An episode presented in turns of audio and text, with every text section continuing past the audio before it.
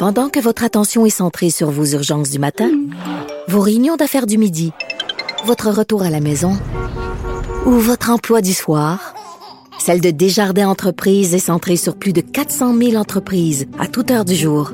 Grâce à notre connaissance des secteurs d'activité et à notre accompagnement spécialisé, nous aidons les entrepreneurs à relever chaque défi pour qu'ils puissent rester centrés sur ce qui compte, le développement de leur entreprise.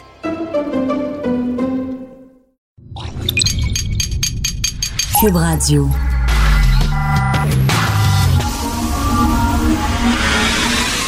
De 10 à 11. De 10 à 11.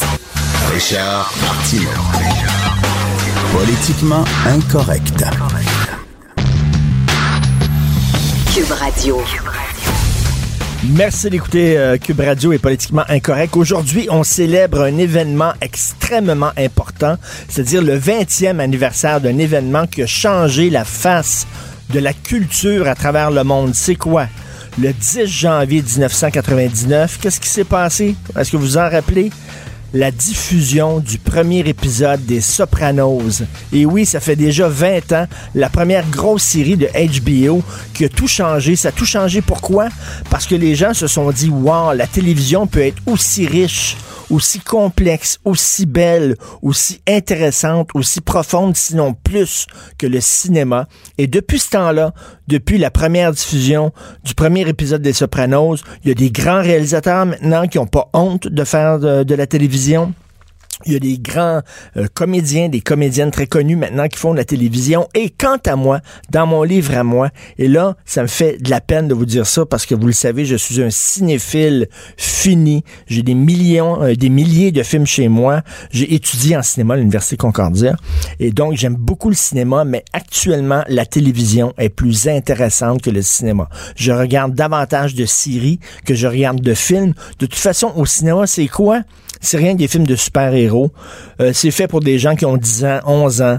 Euh, ça ne m'intéresse pas. J'ai vu la liste des 10 films les plus populaires euh, au cours de l'année 2018. C'est 90% c'est des films de super-héros. J'en ai rien à cirer. Thor, Iron Man, Spider-Man, Aquaman, j'en ai rien à foutre. Alors, si tu veux euh, des thèmes adultes, euh, de la profondeur psychologique, euh, un récit complexe, maintenant, tu te tournes vers la télévision. Et tout ça, c'est grâce à qui? C'est grâce à David Chase, le créateur des Sopranos. Il y a 20 ans, vraiment, c'est la face de culture. C'est pas, pas, j'en, mets pas trop. C'est vraiment le visage de la culture qui a totalement changé. Et depuis ce temps-là, la télévision extrêmement intéressante. Donc, les Sopranos et James Gandolfini qui est mort.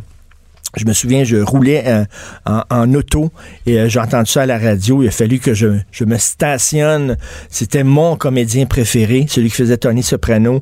Euh, crise cardiaque fulgurante alors qu'il visitait Rome en compagnie de son jeune fils. Il est tombé, paf, dans la chambre d'hôtel. Son jeune fils a eu l'idée d'appeler le zéro, d'appeler la réception de l'hôtel, mais c'était fini. donc, les Sopranos, 20 ans aujourd'hui. Écoutez, il y a des gens qui ont du front tout le tour de la tête et même, je dirais même, du front tout le tour du gland. Alors, l'archevêché de Montréal, c'est un texte de Philippe Tessera Lessard dans la presse aujourd'hui, un texte qui fait beaucoup parler.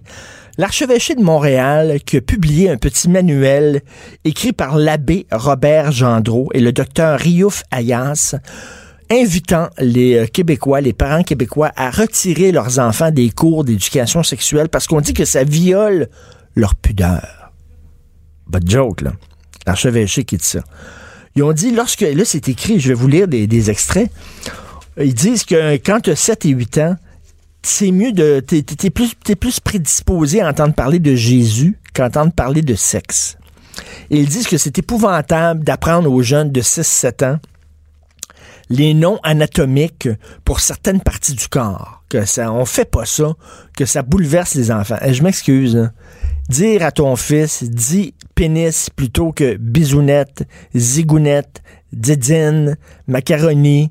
Euh, je pense pas que ça va le traumatiser. Hein. On dit-tu, on dit un bras, on dit une tête, on dit une épaule, on dit un pénis, puis on dit une vulve. On peut dire ça à des enfants, ça les traumatisera pas.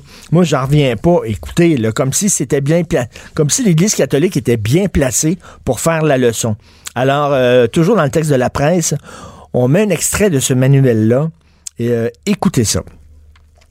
On dit euh, que le cours d'éducation sexuelle est très dangereux pour les enfants. Cette réflexion n'est-elle pas prématurée à l'âge de 7 et 8 ans? À cet âge, l'enfant est beaucoup plus disposé à entendre parler de Jésus que de sexualité. Puis attends une minute, là. Attachez votre truc avec de la broche. On dit dans ce manuel-là qu'on on met les parents en garde contre les dérapages du programme, et là, j'ouvre les guillemets, qui qui pourrait faire des enfants des proies faciles pour les prédateurs pédophiles qui attendent d'en abuser. Attends une minute. Êtes-vous en train de nous dire que les cours d'éducation sexuelle sont mauvais parce que ça va faire des enfants des proies faciles pour les pédophiles? Savez-vous ce qui se passe dans votre église exactement? Si vous voulez faire des manuels, pouvez-vous faire des manuels pour votre gang, pour vos curés, pour vos vicaires, pour vos archevêques, pour vos euh, abbés, et leur dire de peut-être laisser les enfants tranquilles? Puis ça sert à ça, justement, des cours d'éducation sexuelle. Avertir les enfants de faites attention. Parce que le bonhomme avec un col romain, là, ou le bonhomme avec euh, une kippa à la tête, ou le bonhomme avec un chapeau pointu, ou le bonhomme avec une grosse barbe, s'il veut t'inviter à parler de son Dieu dans sa petite chambre, puis en s'assoyant sur ses genoux, ben fais attention, fais, fais-le pas. C'est entre autres ça qu'on apprend aux enfants, à faire attention, à respecter leur intimité et à faire respecter leur intimité. Je trouve ça incroyable que l'archevêché, avec tout ce qui, ce qu'on entend ces temps-ci, fait un petit manuel et demande aux parents de retirer leurs enfants des classes d'éducation sexuelle. My God. Pas étonnant que les églises sont fermées comme ça. Hein? De même, une coupe de mois, pouf, c'était fini. Un jour, était pleine, l'autre jour, pouf, est absolument pas pleine. Ils sont vraiment absolument déconnectés. Hier, je vous parlais de ces euh, handicapés lourds, des gens qui ont la paralysie cérébrale, par exemple, qui sont quadraplégiques de naissance parfois et qui veulent eux autres aussi bénéficier de l'aide médicale à mourir. Malheureusement, ils peuvent pas parce que la loi dit que ta mort doit être imminente. C'est-à-dire que, bon, si tu es en phase terminale d'un cancer, mettons, tu as un cancer du pancréas, il te reste trois mois, là, tu as le droit à avoir l'aide médicale à mourir, mais si tu es quelqu'un qui souffre et qui va souffrir pour les 10-15 prochaines années, non. Ça, tu n'y as pas droit. Et euh, je dis à quel point ça me révoltait, puis que la loi de l'aide médicale à mourir est très mal faite. Mais ça, c'est de la faute à Justin. Nous allons parler avec le sénateur Pierre-Hugues Boisvenu qui est avec nous. Bonjour, M. Boisvenu. Monsieur Martineau, bonne journée. Surtout, je vous souhaite une très bonne année 2020 ainsi qu'à tous les gens qui nous écoutent ce matin. Merci beaucoup. Vous aussi, bonne année. Alors, le Sénat s'est penché sur cette loi-là, sur justement de l'aide médicale à, mourir. Est-ce que vous étiez sensible, euh, monsieur le sénateur, justement, à, le, à permettre l'aide médicale à mourir aux gens qui étaient euh, des handicapés lourds? Il faut rappeler aux gens qu'en 2015, la Cour suprême avait rendu une décision dans un cas d'une personne qui, avait demandé euh, l'aide à mourir pour une maladie dégénératrice à long terme, un exemple comme la sclérose en plaques. Et la Cour suprême avait demandé au gouvernement fédéral de modifier le code criminel pour faire en sorte que ces gens-là puissent avoir accès euh, à, ce, soutien médical-là. Euh, et la Cour suprême, dans la décision, puis je, je vais la rappeler, c'est que la Cour suprême a dit qu'il ne faut pas avoir de discrimination entre les mourants donc ce que la loi prévoit lorsque la, mort est une fin prévisible, et les souffrants, hmm. donc les gens qui ont une maladie qui, à long terme, va, euh, va, va se terminer par une mort, mais sans, sans, sans, la prévoir dans le temps. Euh, sclérose en plaques. Euh, bon, il y a beaucoup de maladies qu'on connaît.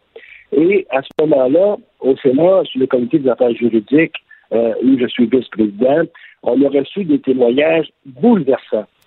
Je pense entre autres à cette dame-là Madame euh, Ménard, euh, Margot Ménard, la mère de Sébastien, 43 ans, qui, qui est mort à, 43 ans, qui avait 10 ans se fait déclarer une telle maladie, sclérose en plaques dégénératrice très grave, mhm. et elle va devoir aller en Suisse et elle va dépenser en tout et partout autour de 50 000 pour assister son, son fils à avoir l'aide à mourir dans un autre pays. Et ça, ça avait été, je pense, un des, témoignages les plus poignants qui a mis le comité des affaires juridiques, entre autres, à faire en sorte de modifier le projet de loi pour inclure dedans les souffrants et les mourants, d'avoir des droits égaux, ce qui correspondait, je le rappelle, à la décision de la Cour suprême. Mais où ça a bloqué, où ça a bloqué, M. Boisvenu? Qui a dit non? Ben, d'abord, beaucoup de sénateurs indépendants euh, nommés par Justin Trudeau ont voté contre cet amendement-là. Également, euh, le gouvernement lui-même a refusé euh, d'inclure les, les souffrants euh, dans cette loi-là.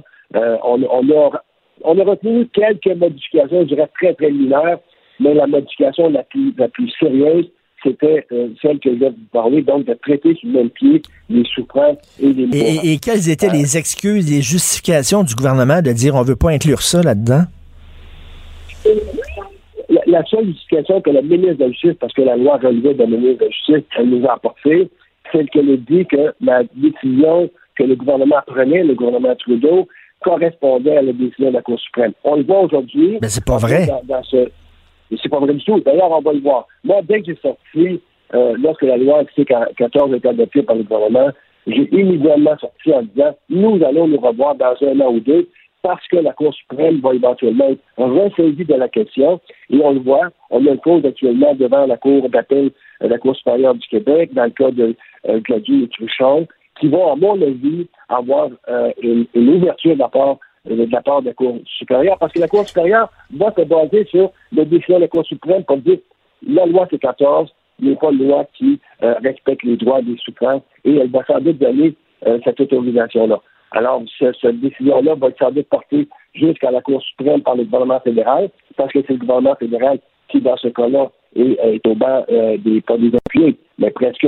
Donc, on va se revoir éventuellement en 2020, 2021, avec une décision de la Cour suprême qui va nous dire refaites vos devoirs tels que je vous l'avais demandé en 2016.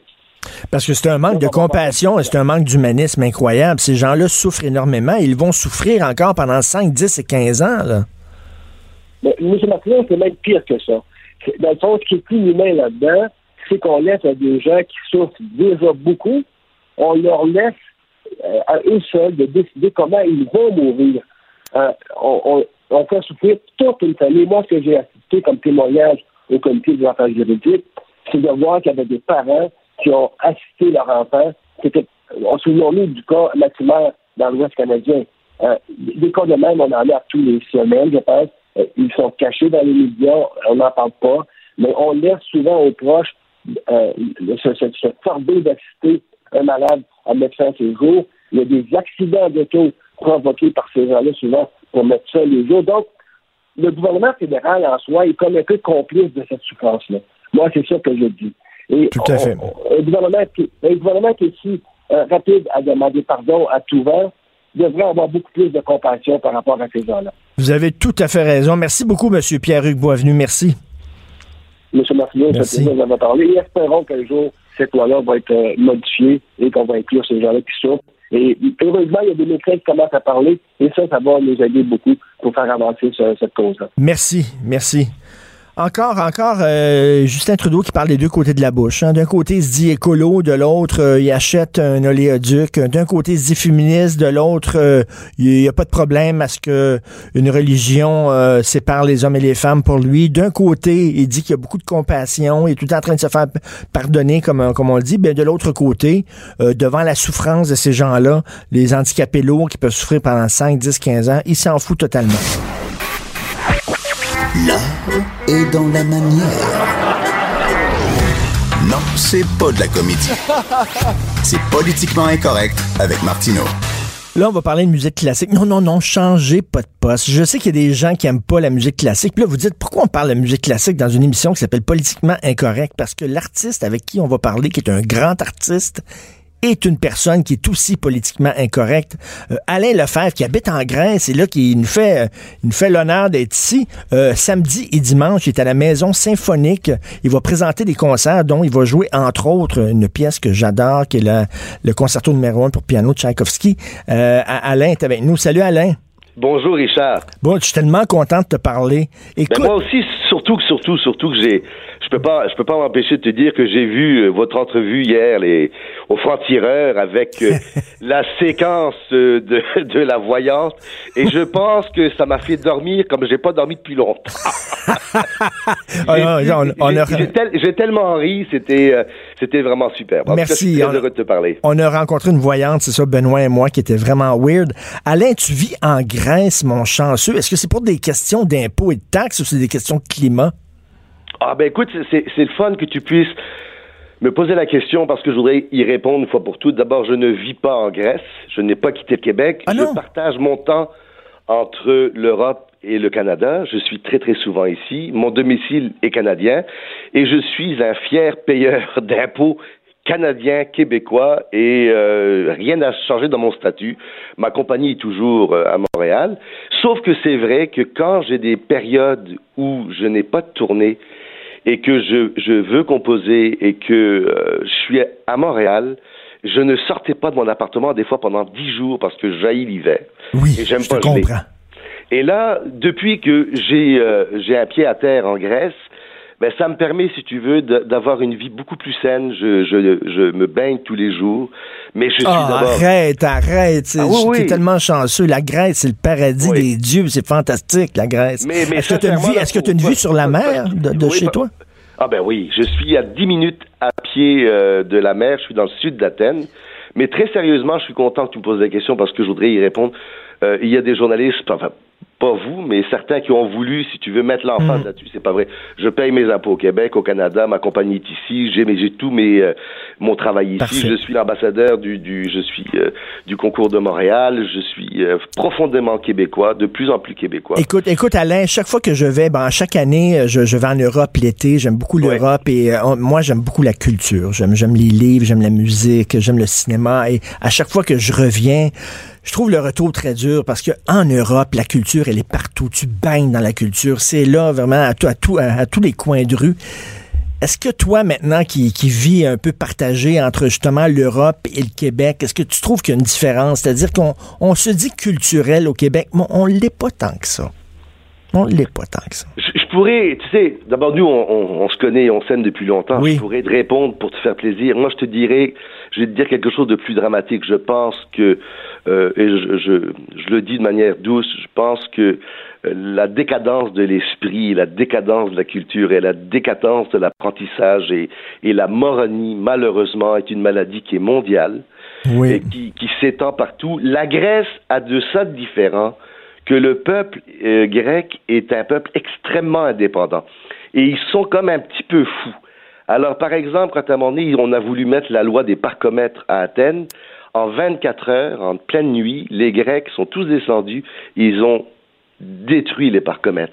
C'est un, peuple qui est encore libre un peu du cerveau, mais pour, pour longtemps, je pense pas. Je pense que toi, euh, tu le sais, et on, on s'en est souvent parlé, euh, le processus de, de, de, de la moronisation de notre planète est quelque chose Oui. qui, est, euh, qui, est, qui est là, qui est présent. Les personnes qui essayent de parler de culture tout de suite sont taxées d'être des snobs, ce qui n'est pas du tout mon cas, ce qui n'est pas ton cas, ce qui n'est cas de personne. Mais en même temps, on se pose la question à qui profite le crime? Si tu veux, c'est sûr et certain que quand tu débilises le peuple, ben il vote comme tu veux bien qu'il vote. Et à l'éduca- l'éducation, habituer les- les- l'oreille des enfants, des jeunes enfants à la musique classique. Quand j'étais jeune, je veux pas faire mon nostalgique et mon vieux schnock, mais quand j'étais jeune, à l'école, on nous faisait écouter Pierre et le Loup, on nous faisait écouter ça, qui était de Prokofiev, puis ça habituait notre oreille à la musique classique. Est-ce qu'on fait ça encore aujourd'hui? Ben non. Ben non, Non. c'est ça le problème. Et le problème, si tu veux, et là, bon, on pourrait se parler des heures. Le problème qui, qui bon, j'essaie toujours, moi, de faire mon, mon petit travail modeste, c'est que c'est pas une démocratie. Parce que je, je travaille avec les jeunes depuis 40 ans. J'ai été voir des centaines de milliers de jeunes partout dans le monde. Les jeunes aiment la musique classique, mais ils peuvent pas l'aimer si on leur propose pas. Et aujourd'hui, on leur propose plus. Je sais pas si tu te rappelles, à Montréal, il y a- à CJAD, il y avait une émission qui a duré 25 ans, qui était tous les dimanches soirs de 10h à minuit, qui s'appelait Starlight Concert. C'était deux heures de musique classique pour le grand public. Mais on n'a plus ça. Même, même les radios d'État, que je nommerai pas, sont en train d'abandonner tout, tout, tout au profit de Alors ça, c'est un peu scandaleux. Et en même temps, après ça, ils nous disent, oui, oui, mais la musique classique, ça plaît à personne. C'est pas vrai. Ben écoute, écoute, Al- Alain, Alain, j'ai entendu moi des gens dire parce que tu vas jouer à la maison symphonique qui est magnifique, qui est tellement belle. Et moi, j'ai entendu des gens dire comment ça se fait qu'on a mis des millions dans la construction de la maison symphonique alors que ça va ne bénéficier qu'à une petite élite fortunée? C'est ça que j'ai entendu, moi. Oui, ben, c'est-à-dire que le, le, le c'est-à-dire que c'est, toujours le même problème. C'est, sûr et certain que la musique classique, est, là aussi, il faut que je sois honnête, a été aussi responsable de plusieurs choses. Tu as eu beaucoup de musiciens qui ont été hautains, qui n'ont pas été sympathiques, qui n'ont pas été près, des gens. Bon, moi, je suis un gars de Villéma, mais malgré mon accent, j'ai toujours été voir les jeunes, j'ai toujours été voir les gens. Les gens savent que les gens ont besoin aussi d'avoir une identité. On n'est plus capable de donner à nos jeunes le sens du patriotisme. Et le patriotisme, c'est pas quelque chose de sale. Le nationalisme, mm. c'est une chose. Mais quand moi j'ai travaillé pour la la, la, la, la vie d'André Mathieu, aujourd'hui encore, si tu veux, André Mathieu maintenant est joué dans le monde entier. Et ça appartient à nous, Québécois. Et dans ce sens-là, au lieu de dire pourquoi on a mis de l'argent dans une salle de concert, on devrait se dire c'est fantastique parce que Ben oui. Montréal est peut-être la propriétaire de la plus belle salle de concert du Canada. Elle est vraiment, elle est absolument magnifique. Écoute, on parle beaucoup euh, de de, de, de rectitude politique. Tu sais, il y a certaines pièces qui sont pointées du doigt parce que, bon, il y a des auteurs, maintenant, on peut plus lire, je sais pas, Nabokov, parce que, On bon... peut plus lire euh, Céline, on peut on plus lire Nabokov, Céline, on peut plus lire. Nabokov parce que, bon, c'est l'histoire, euh, Lolita, c'est l'histoire d'un homme de 40 ans qui sort avec une jeune fille de, de 13 ans, puis on peut plus lire ça, blablabla. Est-ce que c'est rendu dans la musique classique, c'est-à-dire que, oh, maintenant, jouer des œuvres de Wagner, c'est mal vu parce que c'est quand même le musicien préféré d'Hitler, ou alors euh, des enregistrements avec Herbert von Karajan, euh, le grand chef d'orchestre, ben Herbert von Karajan, lorsqu'il était jeune, faisait partie des jeunesses hitlériennes. Est-ce que c'est rendu qu'on ne peut plus faire jouer du Herbert von Karajan? Tu sais, c'est-tu Oui. rendu dans la musique classique aussi, ce, Oui, ce- genre de rendu- pureté, là? Bon, c'est- écoute, c'est c'est c'est de la pureté, c'est du débilisme. On est rendu, on est rendu là, on est rendu là. C'est-à-dire que les gens et en plus de ça, euh, Richard, c'est très très facile de mélanger la tête des gens parce que effectivement, effectivement, Wagner était une musique que Hitler aimait. Oui. Mais euh, il faut quand même se dire que Wagner est né bien avant Hitler, que Wagner appartenait à une époque où il y avait ce qu'on appelait un antisémitisme d'État. C'était, c'était pas nécessairement, c'était avant les chambres à gaz. Donc, mais aujourd'hui, on, on mélange tout Mhm. et on essaye, si tu veux, de, de, de faire en sorte que. Et si tu remarques bien, Richard, quand tu regardes toutes les séries télévisées, toutes, toutes, toutes, toutes, toutes, toutes, et tous les grands films, à chaque fois que tu vois un malade mental, un tueur, oui. Un, un- un violeur, il écoute toujours de la musique Oui, classique. oui, écoute, euh. Hannibal, Hannibal Lecter, Hannibal tripe sa, Lecter, sa musique classique. Euh, Dustin Hoffman, quand il se fait euh, torturer par euh, Laurence Olivier Oui. dans Marathon Man, il écoute du Schubert.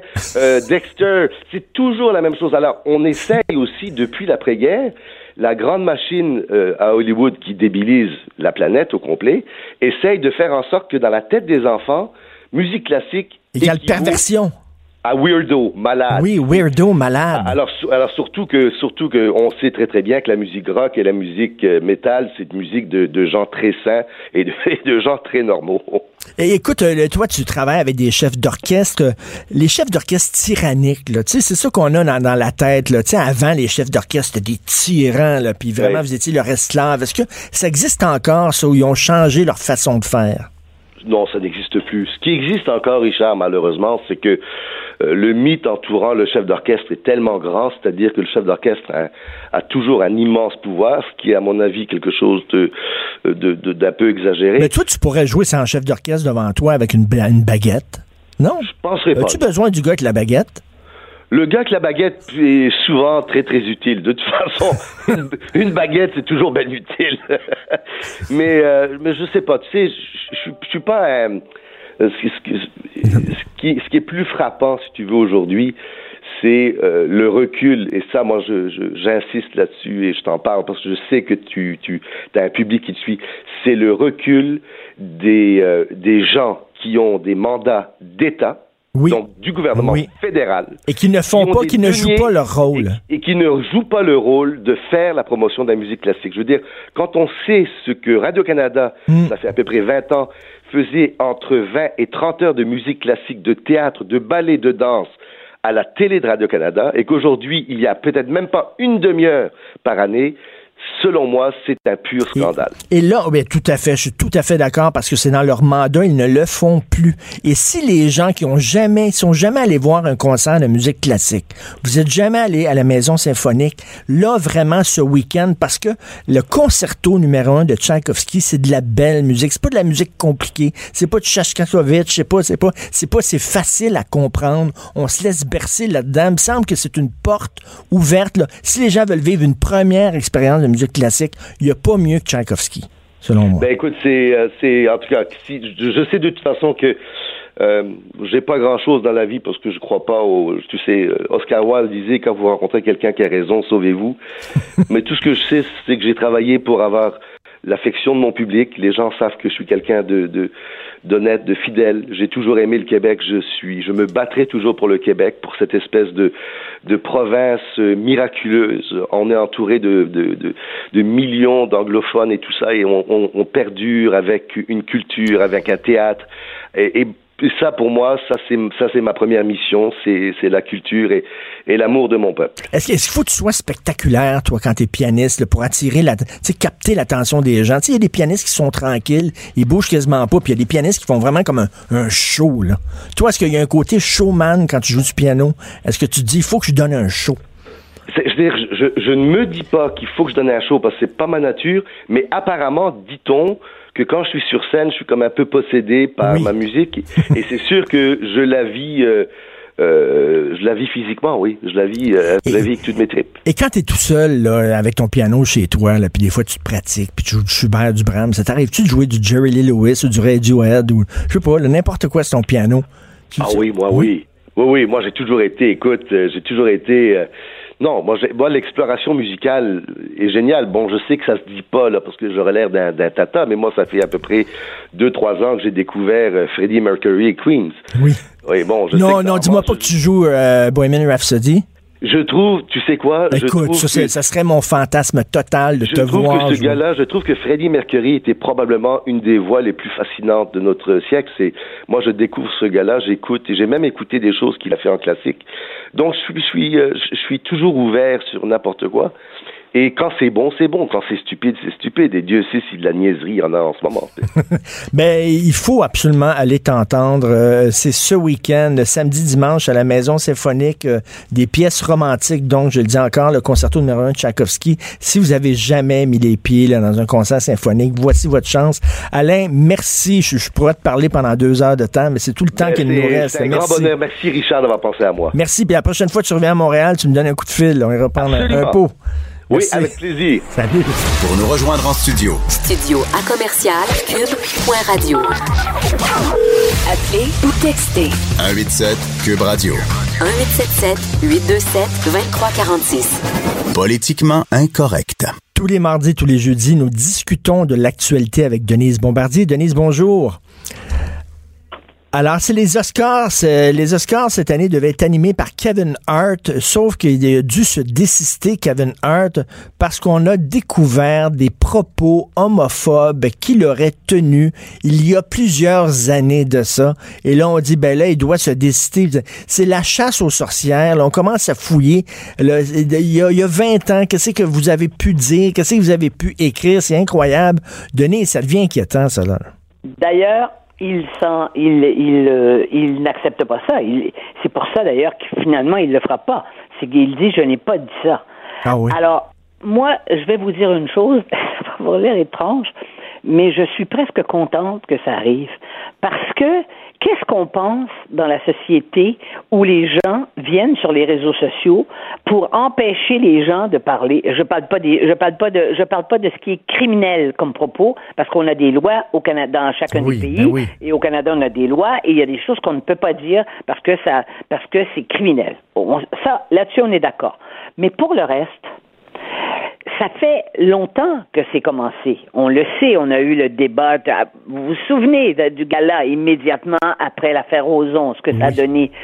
C'était lamentable. Mais il est évident, et ça éclaire aussi nos grands galas, là, quand les gens viennent puis qu'ils veulent être drôles, ils ne sont plus capables d'être drôles vraiment parce que tout le monde se censure. Et ce qui est incroyable dans un pays de plus de 300 millions d'habitants où il y a tellement, de, tellement de comiques et de gens euh, spirituels au, au- au vrai sens du terme, euh, c'est-à-dire très drôles mais avec intelligence dans ce pays, il y en a pas qui veulent aller faire animer le débat, euh, animer le, le gala. Il y a des raisons pour ça parce qu'ils ont demandé à d'autres gens et ça marche pas parce que qui qui est la personne hein, qui a pas un jour, qui a une personne qui a fait des blagues, hein, qui, est, qui, est, qui est intelligent, qui discute et qui est un peu ou qui peut être bourré à un moment donné et qui a pas tenu des propos euh, devant témoins. Ben oui. Parmi, parmi tous ces gens-là, ben il y a personne. Sauf, ça veut dire que tout le monde est susceptible à la dernière minute si on les choisit. Tout le monde est susceptible de que quelqu'un se lève et dise ah ah ah. Il y a Mais- 22 ans, j'étais là quand vous avez dit, vous avez traité de tapette quelqu'un et tout. Et c'est foutu. Mais c'est tellement hypocrite, c'est tellement hypocrite parce que ceux qui condamnent, eux autres aussi en ont dit des niaiseries à un moment donné. Voyons donc. Il y a personne sans reproche, là. Mais ça, c'est, mais ça, c'est évident. Mais tant qu'ils sont du bon côté de la Mm. clôture, ils peuvent dénoncer les autres. Comment ça se fait que tous les, nos humoristes chez nous, la, presque la totalité des humoristes, du jour au lendemain, je, je parle chez les hommes, est devenu anti-macho du jour au lendemain, alors qu'ils avaient, ils avaient tenu des propos euh, personnels, j'imagine, mais aussi dans leur spectacle, des propos qui étaient, euh, en tout cas pour le moins, de mauvais goût. Et tout à coup, ils sont tous retou- retrouvés. C'est comme si tout le monde se dit, eh bien, je me castre moi-même. Voyez-vous? Oui. Et on est dans cet état-là. Et d'ailleurs, juste le titre, parce que quand j'ai entendu, c'est vrai, votre, titre- les- votre émission, c'est politiquement correct. Oui. Peut-être qu'on est dans, on est en, on est en train de, de- d'être là, on est dans, dans un, dans, dans un lieu et dans un espace médiatique qui éventuellement ne pourra, on pourrait même plus dire, appeler une émission comme Ben non, ça. ben non, c'est incroyable. On est surveillé. On est sous surveillance. Oui, on est Écoutez, surveillé. Denise, il y a quelques années, Christian Bégin. Christian Bégin, le comédien qui fait une émission de cuisine. Oui, très apprécié. Bon. j'ai fait, Alors, j'ai fait son émission à la messe. Là. Je, l'ai fait à Noël. Donc, il parlait, là, il était dans son émission de cuisine, il parlait d'une, soupe, une soupe très épicée. Puis là, il boit la soupe, puis il dit, oh là là, c'est pas une soupe pour les momounes. Ce qu'il voulait dire, là, il parlait pas des gays, parce qu'il y a des gays qui sont pas momounes, puis il y a des hétéros qui sont momounes. Vous comprenez? Le momoun, ça veut Oui, dire oui. des gens, bon, sensibles, etc. Non, non, ok, Alors, mais il s'est fait tomber dessus. Il a dû, il a dû s'excuser, parce qu'il avait dit le mot momoun. Oui, voilà. Vraiment, là. Bon, alors il va falloir créer une- un, un club de ceux qui ne s'excusent pas. Oui, eh boy, Hein? je vous nomme présidente. oui, mais dis- disons que pour ça, il faut avoir un contrôle sur les mots. C'est-à-dire qu'on peut tout dire, euh, mais d'une certaine façon et sur un certain ton. Mais le problème, on le sait, puisque vous et moi, on écrit aussi. On sait bien que les gens sont plus capables de lire un texte au second degré. Ils pensent qu'on est sérieux, alors que parfois, on a simplement un ton qui, Hmm, est, un, qui est- qui est ironique. un ton de dérision ironique. L'ironie ne peut plus exister et elle peut plus exister dans la langue non plus. Du tout, du tout. C'est ce que parce que moi, il y a des textes des fois où j'utilisais l'ironie, je le fais plus maintenant parce que j'ai appris à Non. mes j'ai appris euh, à mes risques et périls que les gens ne peuvent pas lire le deuxième degré. Oui. Mais ça veut dire que le deuxième degré va disparaître et que le deuxième degré hein, d'expression humaine, c'est une, c'est une, c'est une, c'est une richesse de pouvoir parler à, à des, sur des, à des niveaux différents selon les gens à qui on parle et en usant justement de l'ironie, euh, de, de la, de, en jouant de la dérision. On peut plus faire ça. Et, et avant, avant, euh, on pouvait dire une niaiserie et c'était oublié. Maintenant, tout reste avec les médias sociaux, avec Google, avec les gens qui nous enregistrent, avec bon, tout reste. Alors, on peut être hanté par des choses qu'on a dites ou des choses qu'on a écrites il y a à peu près, il y a, il y a 15 ans. Voyons donc, ça n'a pas de sens. Oui. Est-ce que vous savez que je suis en train de relire? D'ailleurs, je, je viens de le prendre dans mes mains parce que il était sur ma table. Le, je- moi, j'ai- recommencé à relire. J'ai relu. J'ai pas tout à fait terminé 1984 d'Orwell, Oui. Big Brother, qui vous dit quoi faire. Mais est-ce que vous savez que Big Brother, que le roman d'Orwell, c'est- c'est de la bébine aujourd'hui? comparé, comparé à, ce, à, à- à ce monde dans lequel on est et où, justement, il y a des gardiens d'une nouvelle morale, d'une nouvelle éthique, d'une d'une droite, d'une rectitude politique infiniment plus poussée que ce Et- qu'on a connu avant. Ben, parce que, vous savez, avant, là, le- le- le- le- les, les dictatures, il y avait un dictateur qui euh, soumettait les gens euh, à son, Voilà. sous son joug. Mais, mais, mais ce, qui, ce qui est génial, dans, par exemple, en, en Union soviétique, ce qu'ils ont réussi à faire, c'est qu'ils ont réussi à transformer tous les citoyens en délateurs, tous les citoyens en policiers. Alors les gens Oui, se surveillent les uns les autres, ils se stoulent les uns les autres. Oui. Et c'est comme ça, là, c'est dans- on vit dans cette société-là où il n'y a pas un Big Brother, mais il y en a 25 millions. Oui, moi je me souviens quand j'avais été en, en Allemagne de l'Est, puisque l'Allemagne de l'Est était le plus stalinien des pays des pays euh, d'Europe de l'Est. Et je suis allée vers la fin, là, avant, avant que le mur tombe, et euh, je suis allée rencontrer des gens qui m'expliquaient que le lundi matin, quand les enfants entraient dans les, à l'école, ils leur demandaient ce que leurs parents avaient fait la fin de semaine. Euh, Est-ce qu'il y avait eu des amis à la maison? C'est comme ça qu'on fonctionne. Incroyable. Mais les gens ici ne sont, mais les gens ici là, ils se rendent pas compte qu'on est presque rendu là.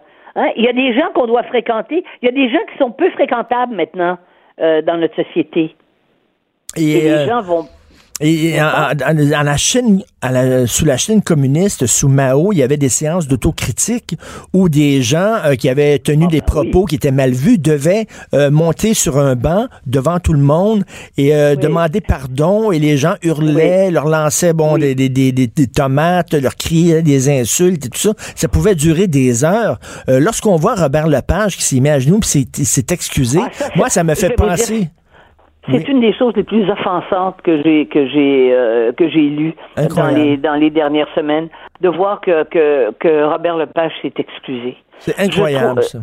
C'est, euh, en fait, ça fait mal. Oui. Comprenez-vous? Alors, quand on voit qu'au Oscar, ils sont plus capables d'aller chercher une ou deux personnes, puis Dieu sait qu'il y en, on- il y en a, qui sont plus capables d'aller chercher des gens qui ont énormément de talent pour animer cette grande soirée du cinéma, parce que maintenant, il y a, je veux dire, il y a des codes, il y a un catéchisme qui est pire que tous les catéchismes qu'on a connus, ou pas pire, parce que évidemment que si on fait référence au, au- à ce qu'on pouvait dire dans la péri- sous Hitler et, et sous le régime de Staline, c'est quelque chose?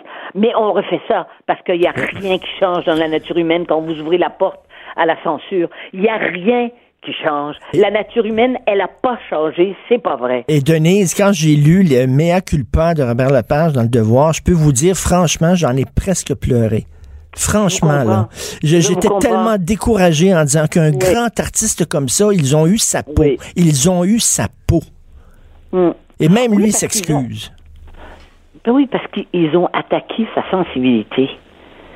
C'est avec sa sensibilité qu'il est un créateur en dehors de hors, hors normes et hors catégorie et qu'il est reconnu sur la planète entière. Alors donc, qu'est-ce qu'on fait? Quelle est la solution? Résister. So- Résister. oui, mais la solution, c'est aussi l'éducation. Et, je vais vous dire une chose, je vais aller plus loin. Je vois que le- que l'Église catholique vient de faire un petit livre là, pour dire aux parents, là, bon, eh bien, je vais vous dire une chose. On ne sait pas la façon dont les gens vont parler aux petits-enfants. Moi, je considère qu'en première année d'école, est-ce que c'est est-ce que c'est à des enseignants qui sont qui sont même pas sûrs d'être assez bien formés pour le faire? Parce qu'il y a l'hésitation elle est là aussi hein à aller raconter et nommer tous les organes sexuels extérieurs et intérieurs à des enfants de première année. Alors à côté de ça, vous avez l'Église qui dit mais non, retirez votre enfant, retirez votre enfant de là. On en est là. C'est vraiment, il faut, il faut résister, euh, avoir des oui, poches de résistance. Mais en même temps, oui, mais en même temps, il faut que on ait le sens euh, des, des, des- de ce qui est acceptable, de ce qui ne l'est pas. Il y a quand même, il y a quand même un contexte en, en société. On p- peut pas se comporter de toutes les façons, mais en même temps, la, ce qu'on, le système qu'on a installé pour que ces choses-là n'existent pas est un système qui est pire que ce qu'on veut empêcher. Hmm. Merci beaucoup, Denise. Merci. Merci. Au revoir. Au revoir. On, a tous des choses à se reprocher. On a tous des. C'est pas vrai que moi, non, moi, j'ai jamais rien dit. Ben oui, on en a toutes dit des niaiseries. Toutes dit. Devant témoin. Si on commence à fouiller, là, qu'est-ce que vous avez dit, qu'est-ce que vous avez fait, là, on n'a pas fini. Mon année, il va falloir en terminer, là, venir à bout de cette chasse aux sorcières-là, à la pureté. La pureté, c'est dangereux. La quête de la pureté, c'est dangereux. Et les gens qui disent, là, moi, j'ai des leçons à vous donner, là, moi, j'ai jamais dit telle chose, j'ai j'ai toujours eu un comportement irréprochable, j'ai toujours eu un langage irréprochable. Moi, je dis, ben oui, ben oui. Politiquement incorrect. Joignez-vous à la discussion. Appelez ou textez 187 Cube Radio. 1877 827 2346. On sait que les gars en arrachent à l'école. hein. Récemment encore, un reportage qui dit que les, garçons peinent à obtenir leur diplôme d'études secondaires, euh, collégiales, à le faire en deux ans. Ils ont de la difficulté. Et ça fait longtemps. Égide Royer, qui est un spécialiste euh, en éducation, c'est son combat. Euh, on- il tire la sonnette d'alarme depuis longtemps en disant faut aider les gars. Mais c'est mal vu de dire faut aider les garçons. Parce que c'est comme si on disait faut arrêter d'aider les filles on aide les gars, donc tu on déshabille Jeannette pour habiller Jean. Fait que là, il y a des filles, ouais, tu veux aider les gars, ça veut dire que tu veux arrêter d'aider les filles. Non. On peut faire les deux. On peut marcher, mâcher de la gomme en même temps. Et c'est ce que Karina Marceau dit dans son blog extrêmement intéressant dans le Journal de Montréal, le Journal de Québec aujourd'hui, qui s'appelle L'inacceptable sexisme à l'égard des garçons. Salut Karina. Salut Richard. Salut, mais c'est vrai que toi, toi, t'as vu ça, t'es en train de travailler d'ailleurs. C'est quoi ton projet? T'es en train de travailler sur un projet sur quoi? Les gars à l'école, c'est ça? Ben non, en fait, c'est que moi, je pars d'une quête vraiment très personnelle comme maman, puis belle maman de garçon, puis je regarde les statistiques puis à l'égard des garçons, il y en a qui sont vraiment inquiétantes. On parle de suicide, on parle de décrochage scolaire, on parle des, des garçons qui se font mettre à l'école, à la porte de l'école, là. 80% des élèves, me disait M. Royer, qui se font mettre à la porte des écoles, c'est des garçons. Donc, il y a des problématiques avec des majeurs spécifiquement masculines. Et moi, je me dis, OK, comment je fais pour accompagner les, les petits hommes de ma vie, pour en faire des, des êtres épanouis qui vont se respecter eux-mêmes et qui vont respecter les gens autour d'eux, que ce soit un amoureux ou une amoureuse plus tard. En fait, c'est ma quête. Comment on fait pour aider nos garçons pour quand ils arrivent à l'âge adulte, qu'ils soient heureux et bien dans leur peau? Et ça, ça m'amène à toucher à toutes sortes d'enjeux. Évidemment, l'aspect scolaire, l'aspect relation homme-femme, l'aspect, euh, en fait, je touche à plein d'enjeux. C'est trois fois une heure à la radio. Mais euh, dans le cadre de cette recherche-là, en parlant à, à des universitaires qui se questionnent spécifiquement sur des enjeux euh, masculins, en fait, là, j'ai comme eu pris conscience ou on m'a mentionné que effectivement, quand on s'intéresse à des, des, des enjeux qui touchent plus les gars, ça fait grincer des dents le monde universitaire et moi je trouve ça d'une tristesse inouïe et c'est ce que j'ai voulu dénoncer dans mon texte ce matin. D'ailleurs, un très bon texte. Et moi, je me souviens, j'avais écrit, mais il y a plusieurs années de ça, j'avais fait un reportage sur, euh, tu sais, les, les, les groupes là, qui viennent en aide aux hommes en détresse, les hommes qui veulent se suicider. Et euh, Oui. le, le gars qui avait, bon, il, il disait, on n'a pas suffisamment de lignes de téléphone. Ça nous prend davantage de subventions parce que souvent, les gars appellent, ils sont en crise, puis c'est occupé. occupé. Euh, donc, on a besoin d'argent, mais il dit, quand tu t'en vas au- vers les organismes subventionnaires, puis tu leur demandes, on a besoin d'argent, si, si c'est si c'est pour aider les gars, ils sont comme, ils sont comme moi à l'écoute. Ils sont plus à l'écoute des organismes. Puis c'est correct d'aider les femmes. Il y a des femmes monoparentales, il y a des femmes qui sont en difficulté. Ben oui, c'est bien correct d'aider les femmes, euh, les filles à l'école et tout ça, chapeau les filles, des organismes pour aider les filles, parfait. Mais faut, comme tu dis dans ton texte très bien, faut arrêter cette pensée binaire-là, un ou l'autre, les deux. Effectivement. Faut aider les deux. absolument, absolument. Puis aider les deux, c'est aider les deux dans le sens où euh, si on aide les femmes à, à, à passer au travers de leurs problèmes, leurs garçons, leurs pères, leurs amoureux vont aussi en bénéficier. Si on aide nos hommes, nos petits garçons, euh, nos papas qui ont des différentes problématiques, si on les aide, les femmes de leur vie vont aussi être Ben oui. c'est- on travaille ensemble, on vit ensemble, on s'aime, on, ben, on, on vit pas de façon séparée en vase clos. Et j'ai envie, on est en 2019, on souhaite-tu une année où on arrête d'avoir cette vision Oui. binaire de guerre des sexes puérile, puis qu'on travaille ensemble. Mais comme tu dis, euh, si, Oui. si les hommes sont plus heureux, sont mieux dans leur peau, ben les femmes vont être plus heureuses aussi. Ben oui. Ben tu sais. Ben, c'est clair, c'est une évidence. Un homme qui souffre, là, euh, puis qui, euh, qui est papa, qui, qui, qui, qui, est un père de famille, puis qui est une amoureuse, là, il n'y a pas personne qui se sent bien dans la famille. C'est la même chose pour, pour la maman.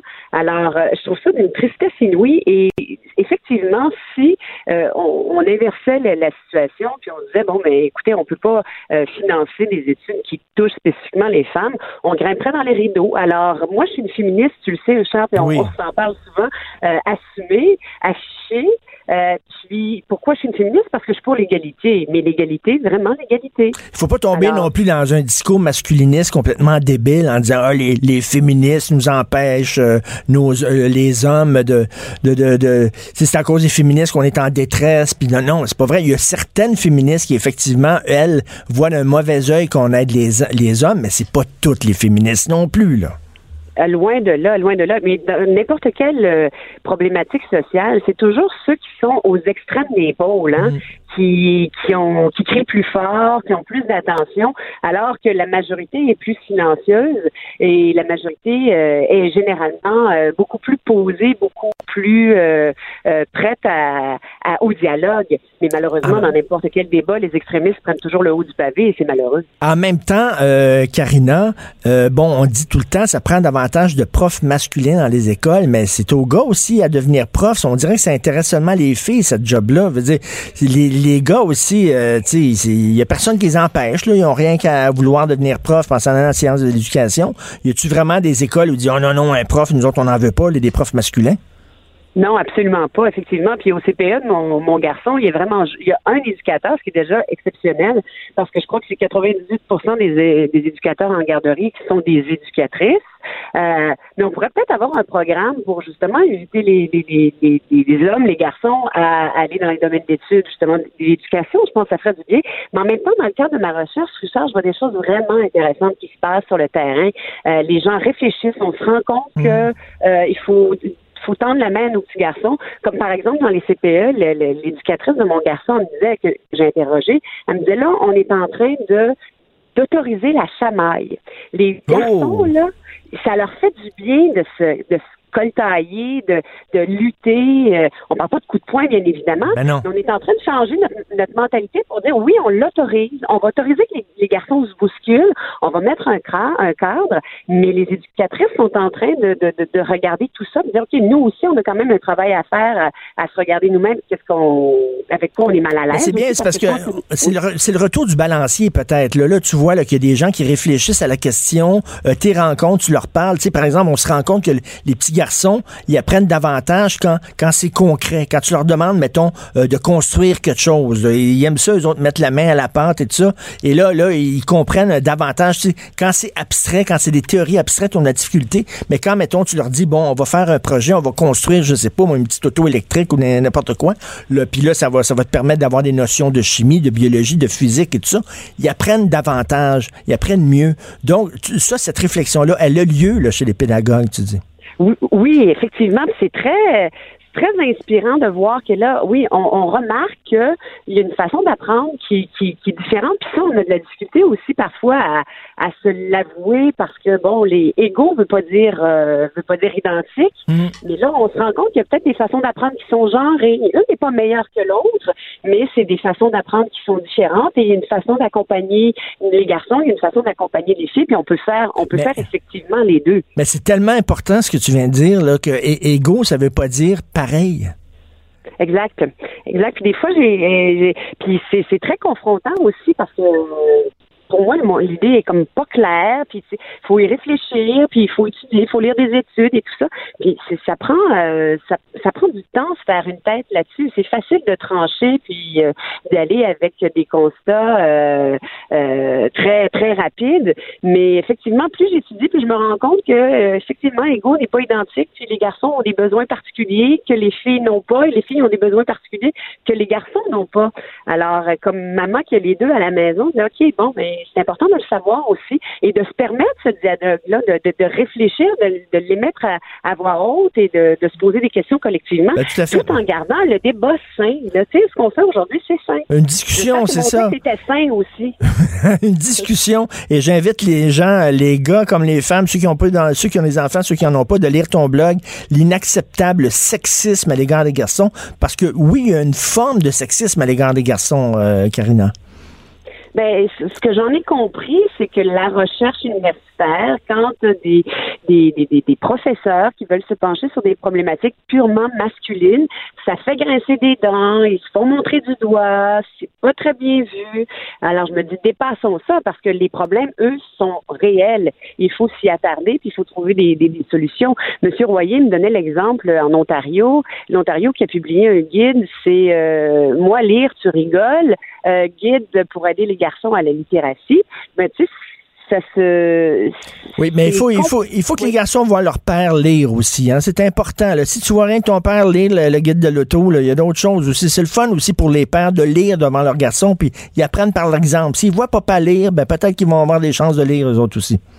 Absolument, absolument. Les parents, c'est sûr que ça demeure les premiers exemples que les enfants, les enfants veulent suivre. En même temps, je disais un étude qui était fort intéressant d'un psychiatre euh, australien qui s'est questionné justement sur les problèmes euh, scolaires des garçons. Il disait que le, cerveau des garçons est euh, moins prêt à l'écriture et à la lecture que les filles en première année. Et lui suggère, et là je vais aller voir ce que les experts ici au Québec disent, il suggérait que les garçons commencent l'école un an plus tard que les filles. Enfin, je sais pas si c'est solution, mais bon, j'exporte ça de, de, de, de réflexion fort intéressante. Merci beaucoup, Karina, pour cette discussion à ton blog. Merci.